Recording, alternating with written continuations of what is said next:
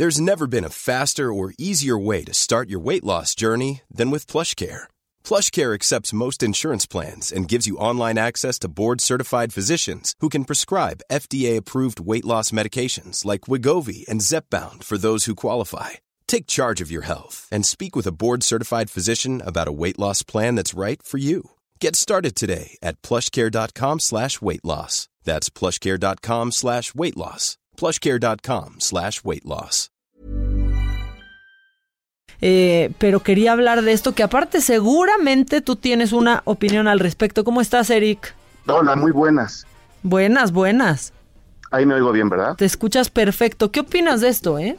De, de todo el caso Kevin Spacey o de, en particular de lo del suicidio de Ari Ben, porque son como dos casos separados. Si Sí. nos centramos, si nos centramos en lo de Kevin Spacey, pues sí da bastante miedo, ¿no? Porque digo, es una persona que consiguió un lugar muy importante en Hollywood, que tenía un gran, digamos, un gran número de fans, que había mucha gente vigilando su carrera, viendo a ver qué hacía, qué promovía, qué, qué película sacaba prácticamente, ¿no? Llega House of Cards, llega como el, el, el clímax de su popularidad universal y de repente empiezan las acusaciones en contra de él y más allá de que de que se le haya caído un ídolo a la gente, yo creo que lo que más miedo da es confirmar cómo prácticamente cualquier persona a nuestro alrededor, cualquiera, puede ser un abusador, puede ser un acosador o puede tener comportamientos como, como este. Siendo él una gran estrella, obviamente todo esto se magnifica y creo que ahí es donde está el miedo de muchos de nosotros. Total. ¿no? Com- com- comprobarlo a partir de una figura que en, que en primer lugar fue tan familiar y tan cercana y que ahora, como dices, pues provoca escalofrío. Sí, totalmente. Y creo que sí es una desafortunadísima coincidencia para él, como haber lanzado este mensaje, haber elegido esas palabras y que después eh, suceda, suceda este, este suicidio del ex esposo de, de la princesa Marta, Marta. Luisa. Ajá. Se, se llama, algunos le llaman karma. No, o sea, No, no, como no, de- él, él va, a, va lanzar su mensaje y que estará un poco tocado ya, no lo sé, pero como dices, coincide todo de una manera realmente espeluznante. Sí, pareciera que sí. Bueno, vas a hablar de pues las mejores películas del, del 2019, pero te quiero hacer una pregunta también antes de que nos vayamos con, con eso, porque siento que hoy quiero hablar muchas cosas contigo. A y ver. es que, pues, ¿qué está pasando con el Jesús gay de Netflix? Quiero que tú me des tu opinión. Seguramente ya la viste. No la he visto porque pues apenas me enteré y la verdad estaba viendo yo cosas pues un poco más pegadas a lo que tengo que hacer en fin de año, que Sí, ya sabes, claro. el Oscar y las listas y todo aquello. No he podido checarla, pero este pues en cualquier momento la, la, la veo. Ahora lo que sí puedo decir desde afuera es que pues le están echando, o sea, le están sobreinterpretando de entrada. A mí lo que se me hace muy, muy grave es la reacción de, de ciertos grupos eh, ultraconservadores de ultraderecha que ya incluso fueron a atacar a la productora brasileña en, en, en Brasil con bombas Molotov por haber, por haber lanzado justo una serie en donde se supone, se insinúa, se juega, se dice por ahí muy detrás que en los 40 días que Jesucristo supuestamente pasó en el desierto, este, se, se fraguó una relación homosexual, ¿no? Que es un poco con lo que juega, y lo estoy diciendo con la palabra muy bien elegida, es con lo que juega la serie, ¿no? Creo que, eh, y no es la primera vez, lo que se me hace grave es la reacción, que Sí, sea claro. tan radical, tan violenta, y que la gente, en lugar de dialogar, en lugar de entender al otro lado, en este caso, ver la serie y ver qué está diciendo realmente, hay una reacción tan frontal y tan violenta, eso es lo que, lo que me preocupa. Y Claro. me angustia más porque no es la primera vez. O sea, recordemos lo que ocurrió con la última tentación de Cristo de Martin Scorsese. Hubo una reacción similar. Iracunda, totalmente desmedida. Exactamente. Yo creo que ahí es donde está el problema. No tanto en lo que la serie pueda decir o no. A final de cuentas es una ficción. Y a final de cuentas lo que una ficción hace es proponerte, enfocar un caso o un hecho, o en este caso una historia, desde un punto de vista diferente para que te analices a ti mismo. Claro, ¿no? Y, híjole, pues esta moral selectiva, ¿no? En donde escandaliza esto, pero por ejemplo en, en los dos papas, y lo decía muy bien Fernanda Solórzano ayer en Twitter, que ella pensaba que el escándalo contra Netflix era como... Era sobre eso. Exacto, y sobre cómo, eh, pues un poco no se escucha lo que habla Ratzinger sobre eh, los pues los sobre el caso de Maciel y sobre, los abusos sobre los niños. Que deciden eh, omitirlo y dejarlo ahí como sobreentendido y bueno una inmoralidad eh, vamos. Claro y, la, y, y, estos estos grupos tan cerrados reaccionan a una cosa pero ocultan otra mucho más grave es, mucho más grave es un problema vivo es un problema cercano. Y de nuevo volviendo a lo de Kevin Spacey es un problema que le podría estar pasando a alguien que está sentado al lado tuyo en una fiesta, un niño, ¿no? No sabes, no sabes cuándo está pasando eso. Total, pues totalmente. Pero bueno, ahora sí ya vámonos con el tema que te trae para acá, que son las mejores películas del 2019. Arráncate, Eric. Pues mira, yo, yo hice mi lista personal con lo que yo pude ver, porque obviamente hay muchas cosas dando vueltas por ahí, ¿no? Mucha gente está hablando ahora de historia de un matrimonio de, de Noah Baumbach que sí, seguramente va a tener nominaciones al Oscar. Sí, Scarlett Johansson es una gran actriz. Sí, Adam Driver lo hace muy bien, pero a mí la verdad no me gustó tanto. A mí no me atrapó nada, nunca la pude ver de corridito, esa es la verdad. Aunque la actuación de Scarlett se me hizo espectacular. Ella es lo mejor de la película, además. Entonces, este, esa no, no, entró en mi lista, por ejemplo, pero de las que incluso eh, se pudieron ver de manera muy cercana en, en la cartelera comercial, Quiero mencionar este Parásitos, la película de Bong Joon-ho, este coreano que ha estado además proponiendo historias bien interesantes a lo largo de los años. Estrenó justo el día de Navidad, se puede ver ahora mismo en México. Es la película que representa a Corea del Sur en el Oscar. Y sí, para muchos, eh, Alejandro González Iñárritu incluido, es la mejor película del año. Y yo la verdad les concedo la razón. Para mí no lo fue, pero está en el número dos, digamos. Mi número uno es una película impresionante que se llama Retrato de una mujer en llamas que pudo verse en el Festival de Morelia, que no voy a ahondar en eso porque mucha gente no la vio. Pero mi número tres, por ejemplo, es el irlandés, también de Martin Scorsese, que se puede ver en streaming. Sí, que está en Netflix también. Está, está en Netflix también. Un peliculón loco, loco, loco de alguien que ha hecho cine no toda su vida, toda nuestra vida. O sea, lleva desde que nacimos todos nosotros, el Señor lleva haciendo cine y ahora dice, les voy a enseñar qué es lo que he aprendido a lo largo de estos 60 años que llevo en el mundo, ¿no? Entonces, creo que revisar el irlandés es una gran idea. Revisar Dolor y Gloria, la película de Pedro Almodóvar, también vale mucho la pena. De nuevo, es un gran director que lleva haciendo cine todo el tiempo. Es la película que representa a España para el Oscar. Y ahí está, ¿no? La tuvimos muy cerca en la cartelera. No podemos dejar de hablar de Eras una vez en Hollywood de Quentin Tarantino, que es un, caso similar, ¿no? Un director viendo lo que ha contado, metiéndolo en una película completamente fantasiosa, pero al mismo tiempo muy basada en la propia realidad del director. La tuvimos en cartelera y creo que es una de las mejores películas eh, del, del, año. Este, en, en, México se estrenó una película de Claire Denis que se llamó High Life, ciencia ficción muy propositiva. Me gustaría mencionarla para que si la gente la encuentra por ahí, ya sea que llegue streaming o se la encuentren en DVD o en Blu-ray, la chequen. Eh, la, los protagonistas eran Juliette Binoche y Robert Pattinson, y Claire Denis es una de las mejores directoras vivas que tenemos en el mundo.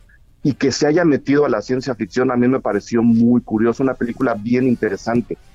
También en Netflix Está la película que ganó el Gran Premio en Cannes este año, que se llama Atlantique, de Mati Diop. Una mezcla bien rara de historia de amor, historia de migrantes, historia de fantasmas, con enfoque sociológico, pero bien entretenida. Esa la pueden ver en cualquier momento, repito, está en Netflix, ganó en Cannes y sí creo que este le puede abrir puertas a mucha gente que luego dice que el cine que gana en Cannes es aburrido, que es pomposo, que ¿sabes? No, ¿no? No, esta película demuestra que es justo lo contrario, que es un cine bien entretenido y por ahí pueden entrar a ver otras películas, ya sea siguiendo a los productores o siguiendo a los propios premiados de Cannes, que yo creo que les van, les van a satisfacer bastante. Eh, del lado mexicano, creo que hay que mencionar varias cosas. Por un lado, las películas que concursaron en festivales el año pasado y que se estrenaron a nivel comercial en este año, como La Camarista de Lila Avilés y como Las Niñas Bien de Alejandra Márquez, que son, yo creo que dos de las mejores películas que hemos tenido en la década. ¿Las Niñas Bien? Las Niñas Bien es una gran película. De verdad, Eric. Hijo, es que sí la vi y, bueno, quizás porque yo iba con otra mentalidad y pues iba pensando en estos libros de Guadalupe Loaesa que eh, pues creciendo ahí de puberta me daban mucha risa, se los robaba a mi mamá y de pronto los leía y eran muy divertidos. Las niñas bien se me hizo pesadísima. La gran ventaja que tiene la película y el gran juego que hizo Alejandra, y tú, tú usaste la palabra además, es haberse robado los textos de Guadalupe Loaesa, haberse apropiado las historias y haber escrito un guion eh, en el siglo XXI que revisa muchos de los problemas que tenemos en el siglo como que sin lo divertido de Guadalupe lo es. Claro, pero, pero lo dijo la propia Alejandra. Si ella expone esos problemas en tono de comedia, la gente los asimila como algo este, superficial, como algo vago. Y lo que ella quería era justo que la gente se diera cuenta que por mucho que se pueda jugar alrededor de la comedia, hay graves problemas en esta sociedad que se tienen que pensar desde ya y que tienen su origen allá. O sea, si es una decisión tomada a, nivel muy consciente el eliminar el toque de comedia y meterlo en un drama social, desde mi punto de vista, muy bien actuado, muy entretenido porque es filosa, la película es muy fina. La película, yo creo que hay que verla una o dos veces para Ilse Salas es muy buena. Ilse es buenísima, ¿no? El reparto en general yo creo que es muy, muy bueno. La recreación de época, Creo que ese tono, no repito, con filo que tiene la película se descubre en la segunda o en la tercera y es una película que a lo mejor no pegó como que tenía como tenía que pegar ahora, pero en cinco o seis años va a ser una película una película referencial, por ejemplo.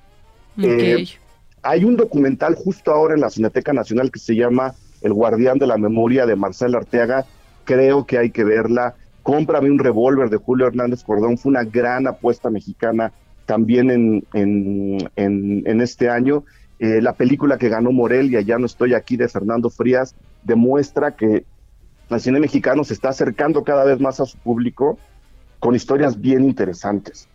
Un, rollo así como de, como de la Odisea, pero metido en, en la cumbia cholombiana del Monterrey de los 90, bien padre. Yo creo que si algo hay que resumir del cine mexicano, es justo eso, que poco a poco va encontrando la media en entre propuestas realmente bonitas, interesantes, este, temas que tenemos que platicar, en películas mucho más cercanas, menos artísticas, festivaloides, como te decía, ¿no? Que la gente cree que son aburridas y que nadie las entiende. O que intentan ser elevadas y Exactamente. no tanto estamos, la estamos encontrando esa media y creo que con las películas estrenadas este año, tanto en festivales como a nivel comercial, ahí se encuentra la, la señal de que ya poco a poco el público mexicano puede empezar a ver películas más, más padres. Oye, ¿y el fracaso del año eh, pensarías que es Cats? Yo creo que sí, porque... Totalmente, ¿no? Justo, yo no la he visto porque la verdad me quiero mucho. O sea, necesito, necesito conservar las dioptrías que tengo vivas, no asesinarlas en una película. No la he visto por eso. Pero, Pero, se me hace bien significativo que a los a la semana de haberla lanzado. Esté fuera. Con, ¿Sabes qué fue lo que pasó? Y eso es bien significativo. La lanzan como para la consideración de la academia para las nominaciones al Oscar.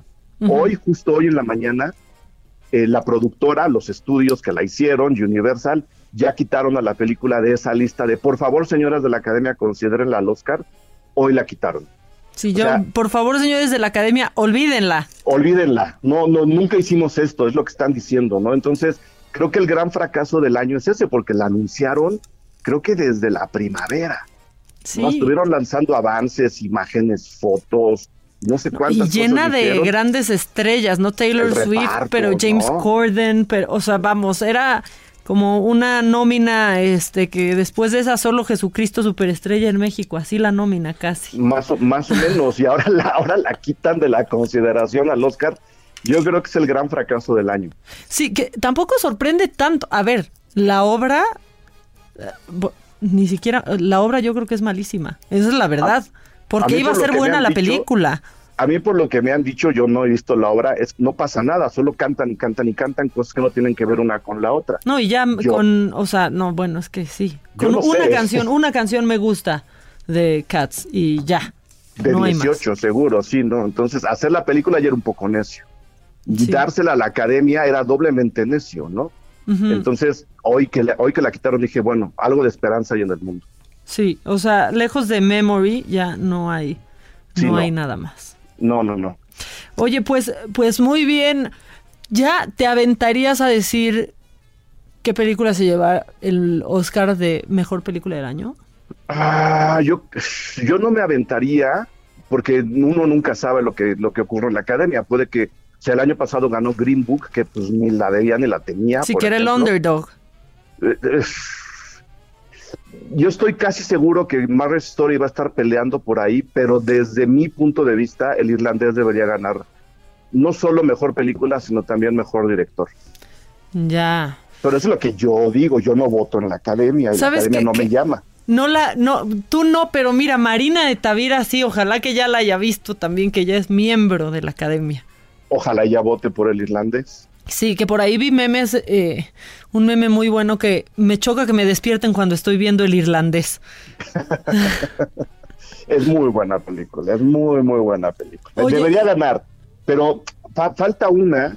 En, en, enero estrena 1917 la nueva película de Sam Mendes, justo en la frontera para ser considerada para el Oscar, una historia ambientada en la Primera Guerra Mundial, filmada, bueno, aparenta ser filmada en una sola toma, lo que se llama un plano secuencia. La película es muy, muy buena. Yo creo que esa también podría estar peleando, más allá de la fotografía, que es lo que hace la película, podría incluso llegar a ser considerada como mejor película del año. Entonces, apúntenla ahí, todavía no estrena, estrena a mediados de enero, pero esa podría ser la otra contendiente. Historia de un matrimonio, eh, el irlandés, incluso era hace una vez en Hollywood, y 1917. Creo que por ahí podríamos tener algo. Pues a ver, a ver qué tal. Y Scarlett sí nominada, ¿no? Scarlett debería ganar todo. Sí, todo, todo. Hasta, el corazón de otros tantos. Todo, sí. No, importa. Sí, exactamente. Scarlett tiene que ganar todo, no importa cuando escuchen esto. Exactamente. No, muy bien, Eric. Pues bueno, ya está. Ay, rápido, espérate. Le puedo preguntar de Star Wars. ¿Por qué están criticando tanto Star Wars? Porque les quedó bien chafa. De plano. Por eso, sí, sí. Mi, mi, teoría es que a la hora de querer dar gusto a todos los fans de todo el mundo todo el tiempo, pues acaban teniendo una película completamente parchada que ya no tiene nada que ver con esta historia súper bonita y súper interesante que habían planteado en las dos películas anteriores, especialmente en los últimos Jedi. se quejan los fans, lanzan todo tipo de maldiciones. Este Disney dice vamos a darles gusto y a la hora de darle gusto a todo mundo, pues quedas mal con todo mundo. Pues claro, el que a muchos amos sirve con uno queda mal. Exactamente, aquí fue con todos, o sea, sí les queda, es una película es una mala película con una buena historia ahí muy escondida abajo. O sea, no, pues qué injusto, qué injusto que así termine la, la saga. Yo ya me voy a ver mejor doblemente embarazada con Maite Perroni porque no quiero más decepciones. Esta solo, o sea, solo me podría sorprender, ¿estás de acuerdo? Pues, pues sí, por lo menos está Maite, que ya es ganancia. Exactamente, mira, ya con eso estamos del otro lado, dice aquí Víctor, que siempre le manda saludos.